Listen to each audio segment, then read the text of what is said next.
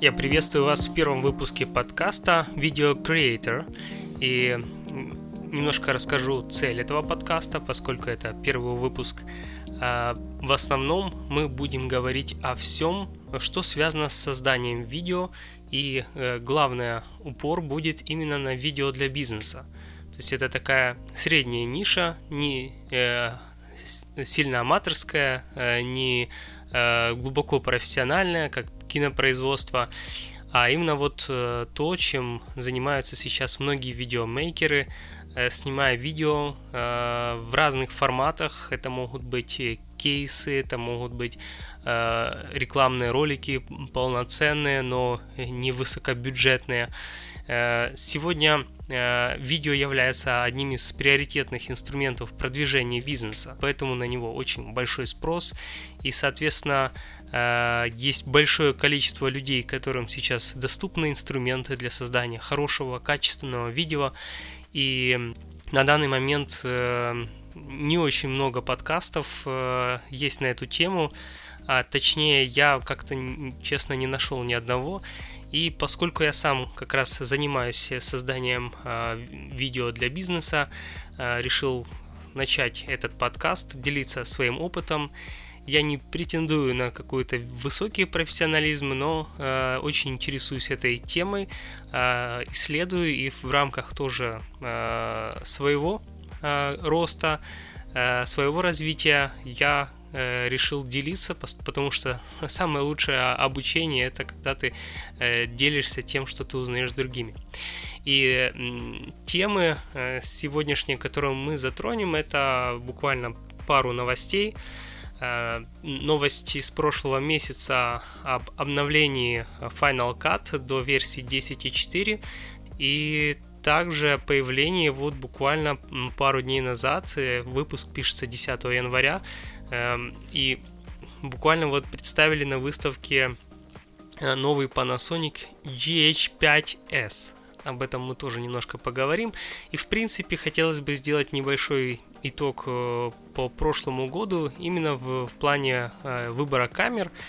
Немножко следил за тем, какие появлялись камеры и что являлось более интересным как раз в этой нише средней. И об этом мы тоже немножко поговорим. Ну, чуть-чуть расскажу о себе. Я начинал с обычного аматорского кино. Еще с детства была мечта снимать какие-то свои фильмы, но понятно, что в 90-х э, тогда видеооборудование было очень дорогим, и это было нереально. Но со временем это все стало более доступным, и мы такой небольшой командой снимали э, короткометражные ролики. Потом это постепенно э, перешло в видео э, для бизнеса, первую мою зеркалка, на которой я снимал, это был Canon 550D. Э, э, это кроп э, такой себе посредственный, можно сказать, но на него получалось, в принципе, снимать достойные ролики для э, некоторых э, небольших компаний. Если что-то более серьезное, арендовал full frame, типа Марка 2, потом Марка 3, вот, и буквально, можно сказать, недавно познакомился с серией Sony. Э, это Alpha 7, Alpha 7R Mark II и э, S Mark II. После этого понравился этот э, бренд, хотя я был приверженцем Canon. Ну, суть не в брендах, суть именно в тех возможностях, которые они дают, особенно если это поделить на стоимость.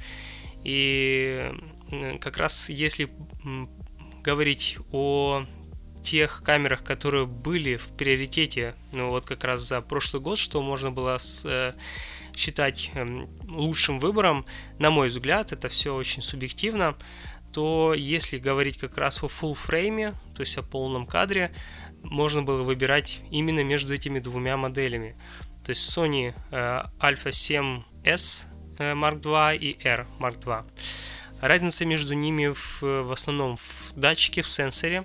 Uh, у uh, A7 uh, R Mark II там 40 мегапиксельный сенсор и он дает э, достаточно большое преимущество в автофокусе. Э, в свое время этот, эта камера, кажется, считалась лучше в автофокусе в своем классе.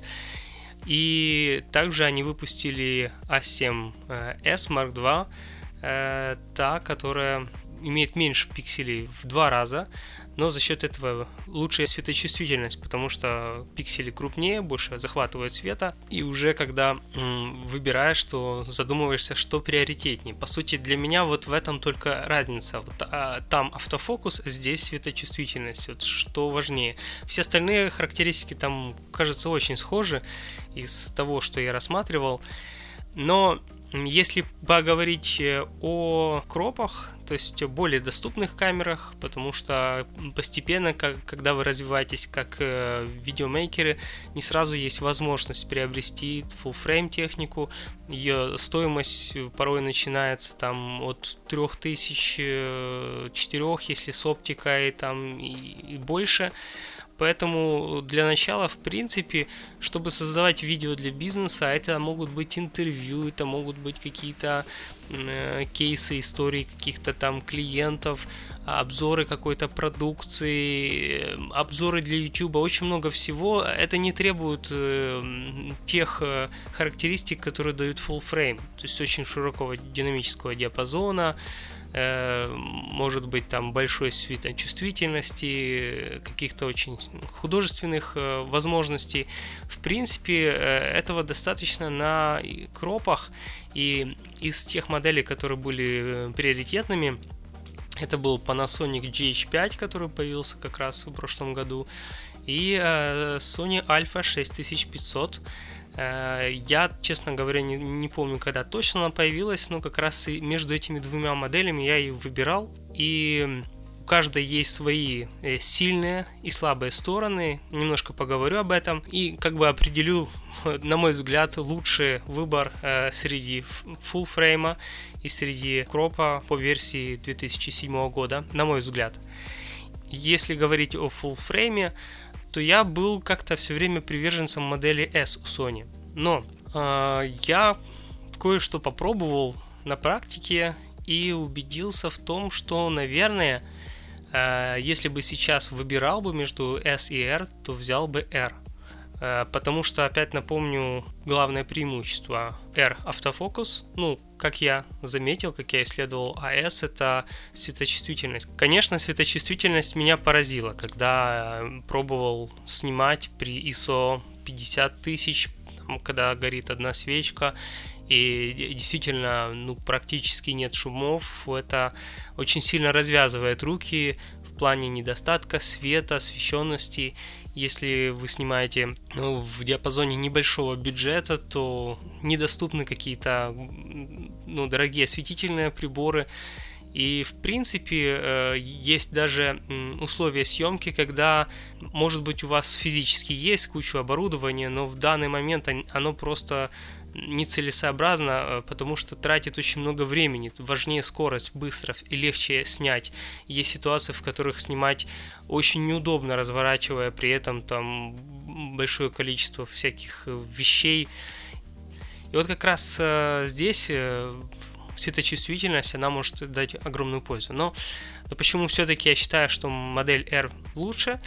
Потому что у нее тоже неплохая светочувствительность, нельзя сказать, что она там какая-то шумная камера, она в сравнении, конечно, с S, наверное, где-то в два раза. Вот сколько пикселей у нее меньше, столько и, и меньше светочувствительности. Но все равно диапазон достаточно большой за счет э, большой матрицы, за счет, может быть, того, что матрица качественная.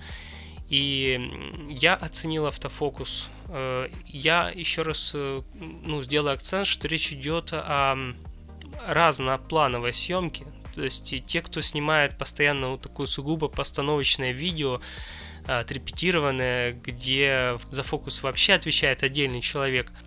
Здесь, конечно, это вообще несущественная разница. Но если приходится снимать в том числе, например, и свадьбы, то хороший автофокус, именно вот хороший, которых обычно в зеркалках не хватало, вот в теме видео, его очень-очень действительно ну, его действительно не хватало. И, э, в принципе, для универсальной съемки э, R подходит лучше. Э, со светом можно как-то решить, справиться, э, с автофокусом нет. Если приходится снимать какую-то репортажку, то, то автофокус хорошая вещь, я, я ее оценил. Раньше я снимал только с ручным фокусом, все крутил, на свадьбах ловил эти моменты, часто мазал. Сейчас снимаю меньше намного э, лишнего материала, э, лишнего мусора, который по фокусу не попадает и так далее. И это намного лучше.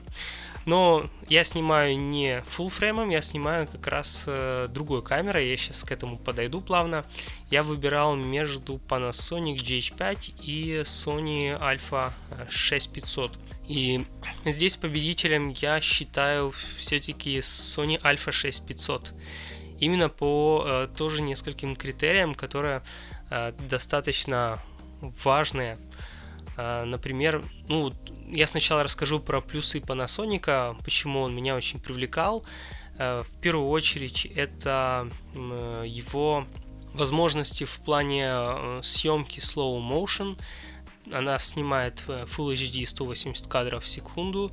Э, возможности вставлять туда две карточки, использовать одну как страхующую или как дополнительную, или, ну, то есть э, это дополнительная надежность, плюс у нее очень защищенный корпус, который не так боится, может быть, физических воздействий, как падений, влаги, даже там дождя, они на это делают э, акцент в своей рекламе также а, защищенный, не боится перепадов температур, мороза там минус 10 спокойно, как они утверждают, и много таких вещей. А, также там заявлена съемка в 10 э, бит, а, но кажется там речь идет только о внешнем рекордере 4К. Э, и, э, и можно снимать 4К 60 кадров slow motion. Это, наверное, был для меня один из самых весовых аргументов, потому что недавно оценил 4К. Раньше, когда снимал Full HD, был скептиком, зачем лишний раз э, усложнять, да, процесс постпродакшена, много-много чего, снимаю в таком высоком разрешении. Сейчас я абсолютный сторонник 4К и стараюсь снимать 4К, потому что оно дает очень много преимуществ. Об этом, может быть, мы поговорим в другом э, выпуске подкаста. И обе камеры имеют матричную стабилизацию. Это потрясающая вещь. Она мне очень понравилась э, как раз вот в такой не постановочной съемке, а в такой более динамичной, когда приходилось снимать с рук. Даже в рекламе я некоторые кадры снимал с рук, потому что не было возможности хорошо развернуться на локации, все поставить, нужно было взять, быстро снять. Я повесил ремешок на, на шею, включил, снял. Эти кадры выглядят, ну, как, как будто ты снимаешь, э, если еще замедлить, то э, как будто снимаешь с какого-то стабилизатора. И это большое преимущество. Но в то же время, если используешь стабилизатор э, типа Ронина или другие, э, или рельсы, то э, стабилизатор матричный может конфликтовать. И, и как я вот слышал, кстати, к этому подойдем, в Panasonic э, GH5, э, точнее нет, компания Panasonic говорит, что э, даже если выключить физически, все равно он не закрепляется. Ну, это возможно у них, я не знаю, как у Sony. Я знаю, что ребята, которые снимают, например, где есть там громкая музыка, она создает вибрации там возле колонок, и она влияет на э, вот эту матричную стабилизацию, они ее выключают. Но решает ли это проблему? Кажется, да, по их словам. Именно речь идет про Sony. Вот. Что касается Panasonic, то Panasonic прямо сказал, что нет. И поэтому, забегая наперед, они выпустили новую модель, которая как бы улучшена там по многим характеристикам именно для видео. Это Panasonic GH5S, э, но они убрали оттуда матричную стабилизацию вообще, то есть физически там ее нет. В меню она присутствует, но вы кликаете, а там говорят, м-м, к сожалению, не работает даже так, они это преподносят как, как положительный момент. К счастью, не работает. Вы профессионалы, используете э, профессиональные системы стабилизации, а то линейка для аматоров. Но э, в любом случае а, я оценил э, матричную стабилизацию, она действительно дает эффект. Вот я вот оптической стабилизации, в, которая встроена в объективы, не вижу. Э, так, это не ощущается, по крайней мере, сильно. Может быть, на фотографии, не знаю. Но в стабилизации матричной на видео она очень видна. И эм, что меня смущало в A6500, это малая автономность работы, маленькие очень батарейки, они очень быстро заканчиваются, там до часу снимаешь, и это ну, чуть ли не потолок. Но есть огромный плюс Э, вот Panasonic, например, да, он намного больше, там, в 2-3 раза больше э, может снимать. А вот своей батареей она там достаточно большая, но у, э, Sony Alpha есть такая возможность, даже не есть, она как бы принудительно. Ты можешь заряжать аккумуляторы через, через сам фотоаппарат. То есть подключать даже Powerbank через обычный micro-USB, который доступен, там, зарядка от андроида, можешь к сети подключиться, можешь э, к паверу. И в принципе у меня всего лишь две батарейки. Они вытягивали весь день съемочные свадьбы или были шестичасовые проекты где мы снимали по три серии кулинарного шоу где камера не выключалась. Но единственный момент который открыл что когда снимаешь в 4К то она либо не заряжает в этот момент либо заряжает медленнее чем разряжает я хочу еще провести дополнительные тесты, посмотреть, э, как оно на самом деле. Но есть такая особенность. Кажется, в Full HD он действительно нормально держит заряд, то есть он подпитывает и батарея не садится. А вот в 4К ну, она точно садится, но насколько, э, то есть естественным путем или есть какой-то подзаряд, индикатор показывает, что подключено к сети. То есть когда подключаю к Э, кстати, Powerbank э, лучше отдает э, ток при заряде, чем любая зарядка. Ну, по крайней мере, из тех, которые у меня есть, я это заметил. Быстрее заряжаются телефоны и ну, любые устройства. Поэтому я даю предпочтение Power, даже когда заряд, розетка есть где-то поблизости. И, но в принципе Э, это хороший момент, э, когда делали паузы, когда ты ставишь там стоп, не записываешь, какие-то идет подготовки. В этот момент от пауэрбанка дозаряжается аккумулятор, этого достаточно, этого хватает. У меня не было ни одной ситуации, что мне не хватило зарядки. Я не знаю, как в этом плане с э, Panasonic, возможно, вручает просто несколько аккумуляторов и вовремя замена их в процессе, подзаряжая параллельно на док-станции. Док-станция, кстати, к A6500 к Sony не идет, э, но э, недавно мой хороший друг, который э, на таком достаточно высоком уровне снимает уже давно, видеооператор, он тоже пользуется Сонькой, но A7R как раз, и у, у него те же батареи, все то же самое, та же проблема, вот, но он нашел неплохую зарядку, которая, ну, он уже тестирует уже два месяца и доволен ей. Она заряжает сразу два а, аккумулятора, причем аккумуляторы идут там в комплекте, стоимость небольшая, там, насколько я понял, в районе 15 или 20 долларов, и а, заряжает даже быстрее, чем, ну, чем заряжается аккумулятор через, э, через тушку фотоаппарата. И это хорошее, наверное, решение, если уже совсем там какие-то экстремальные съемки, где очень много нужно снимать постоянно, иметь с собой заряженные аккумуляторы, параллельно заряжаться. Я думаю, в таком сценарии а, здесь Sony выигрывает даже у Panasonic, ну, кажется, с учетом того, что она может и подзаряжаться э, в тушке, и э, есть такие вот еще дополнительные возможности. Но, то есть, э, энергия здесь не стоит проблемой. В чем меня смущал Panasonic тем, что там матрица микро 4 третьих. Это даже меньше, чем простой кроп, как у э, Соньки. Э, чем это как бы хуже? Ну, в первую очередь динамический диапазон.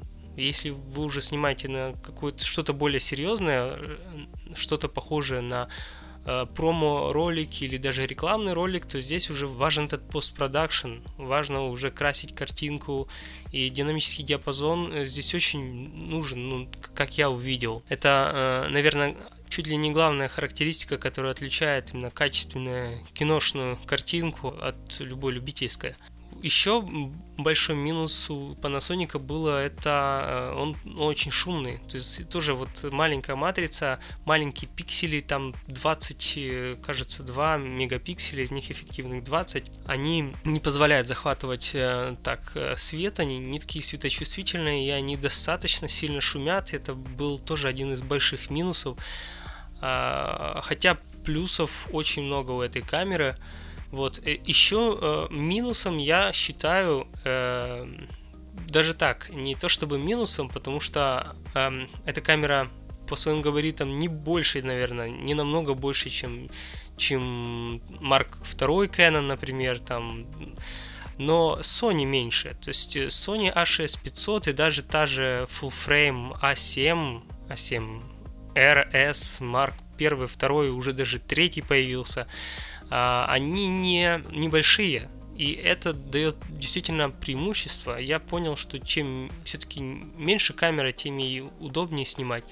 Конечно, эм, хуже эргономичность в плане управления всех этих кнопочек, там все, что размещено, но лучше в других э, кейсах, когда ты используешь ее для репортажной съемки, когда ты с ней бегаешь, носишься, когда ты ее прячешь, э, она меньше занимает место в рюкзаке, меньше вес, э, меньше устаешь. Э, ну, много очень преимуществ. Маленькая камера я очень оценил, она меньше привлекает внимание к себе и людей меньше смущает, которых ты снимаешь. Если ты снимаешь клиента, интервью, он меньше переживает, заикается, чем если перед э, ним какая-то огромная камера с кучей осветительных приборов там и так далее.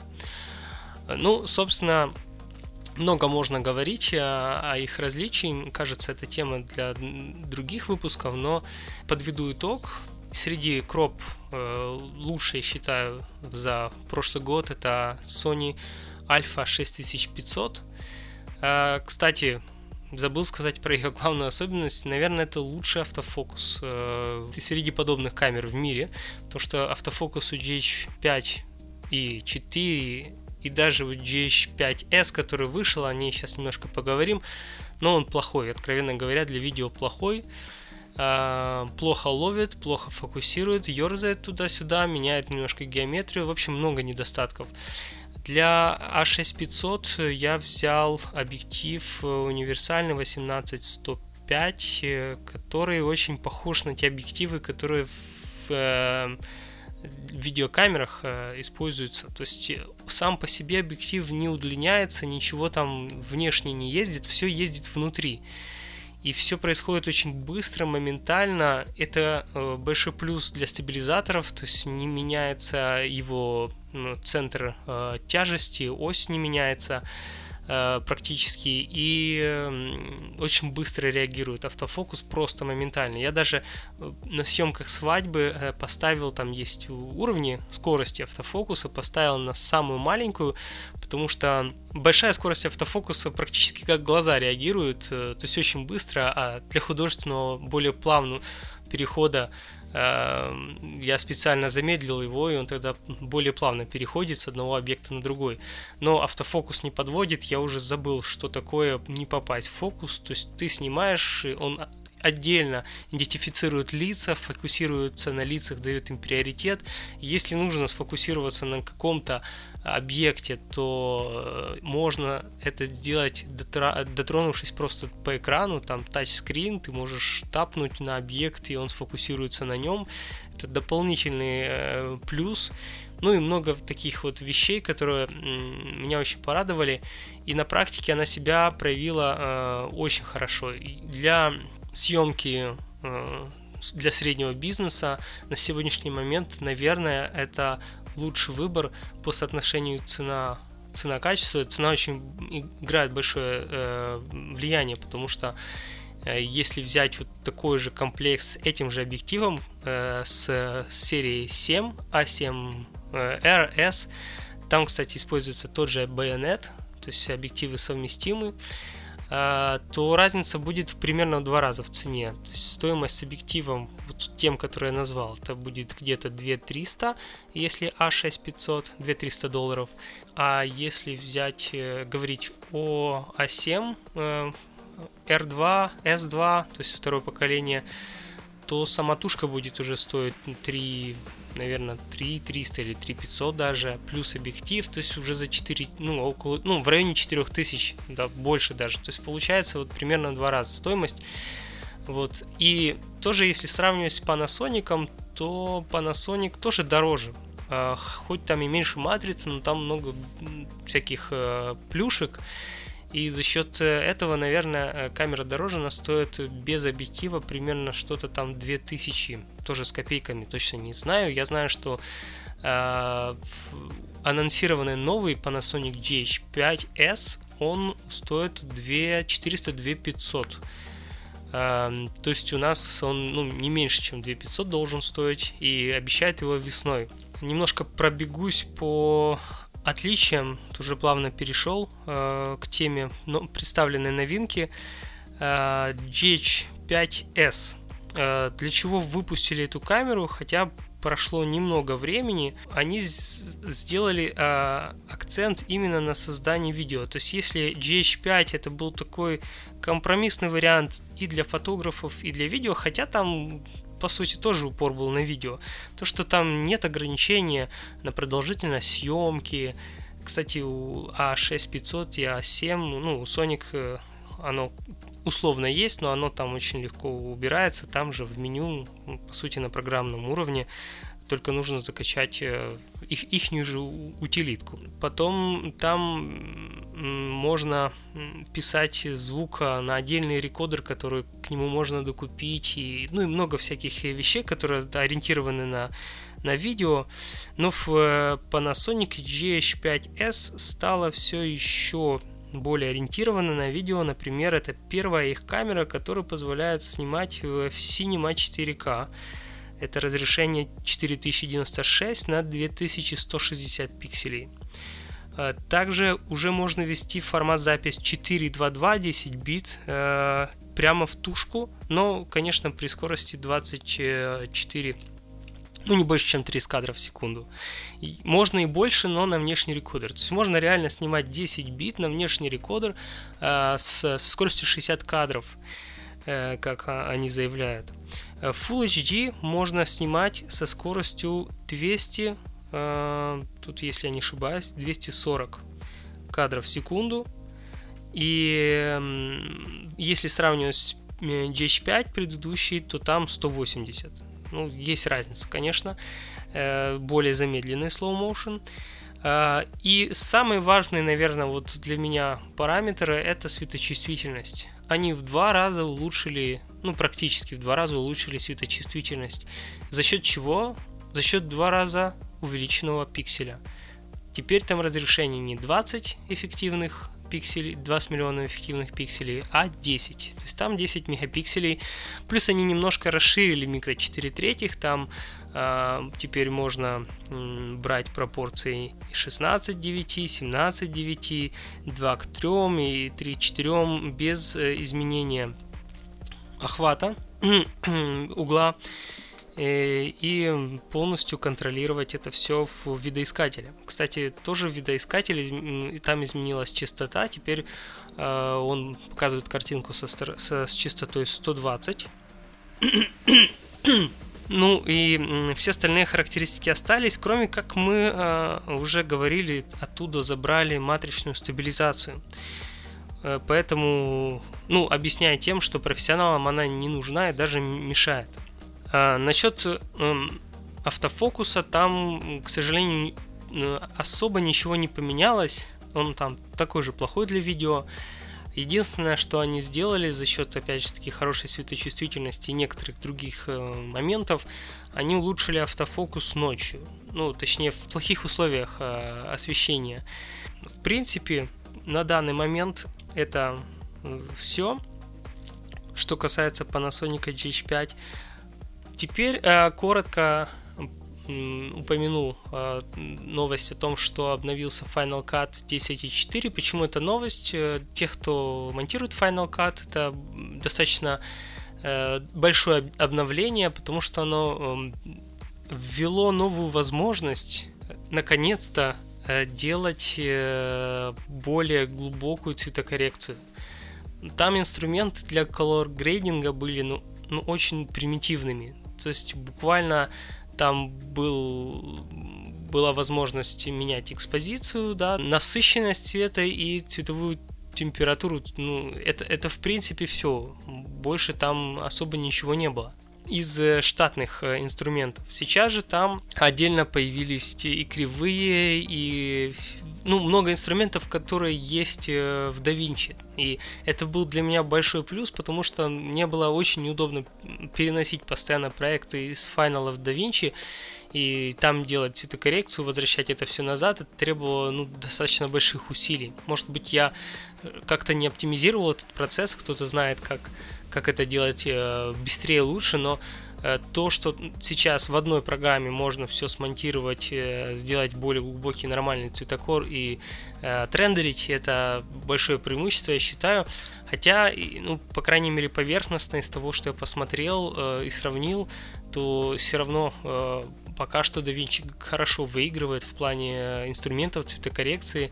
Многого еще, наверное, э, не хватает э, в Final Cut. Если я здесь ошибаюсь, то вы можете в комментариях, там, где вы слушаете, если есть там такая возможность, написать.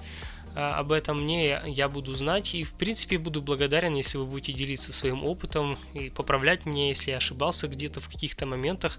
Э, для меня это будет очень важно и полезно. А, на данный момент это все. Это первый выпуск подкаста. Э, периодичность, которую я а, планирую выпускать подкасты, это раз в две недели. Пока что там посмотрим. Итак, на этом все. Если кому-то было что-то интересное или полезное, я очень рад. Я постараюсь сделать какую-то обратную связь, чтобы получать э, от вас э, фидбэк, информацию. Может быть, вы будете предлагать какие-то свои темы, о чем вам было бы интересно послушать. Э, я планирую приглашать также гостей в этот подкаст, тех, которые имеют достаточно опыта в создании видео и Желаю вам хорошего э, дня, хорошего времени суток и до следующего раза, до второго выпуска. Э, Все, до новых встреч!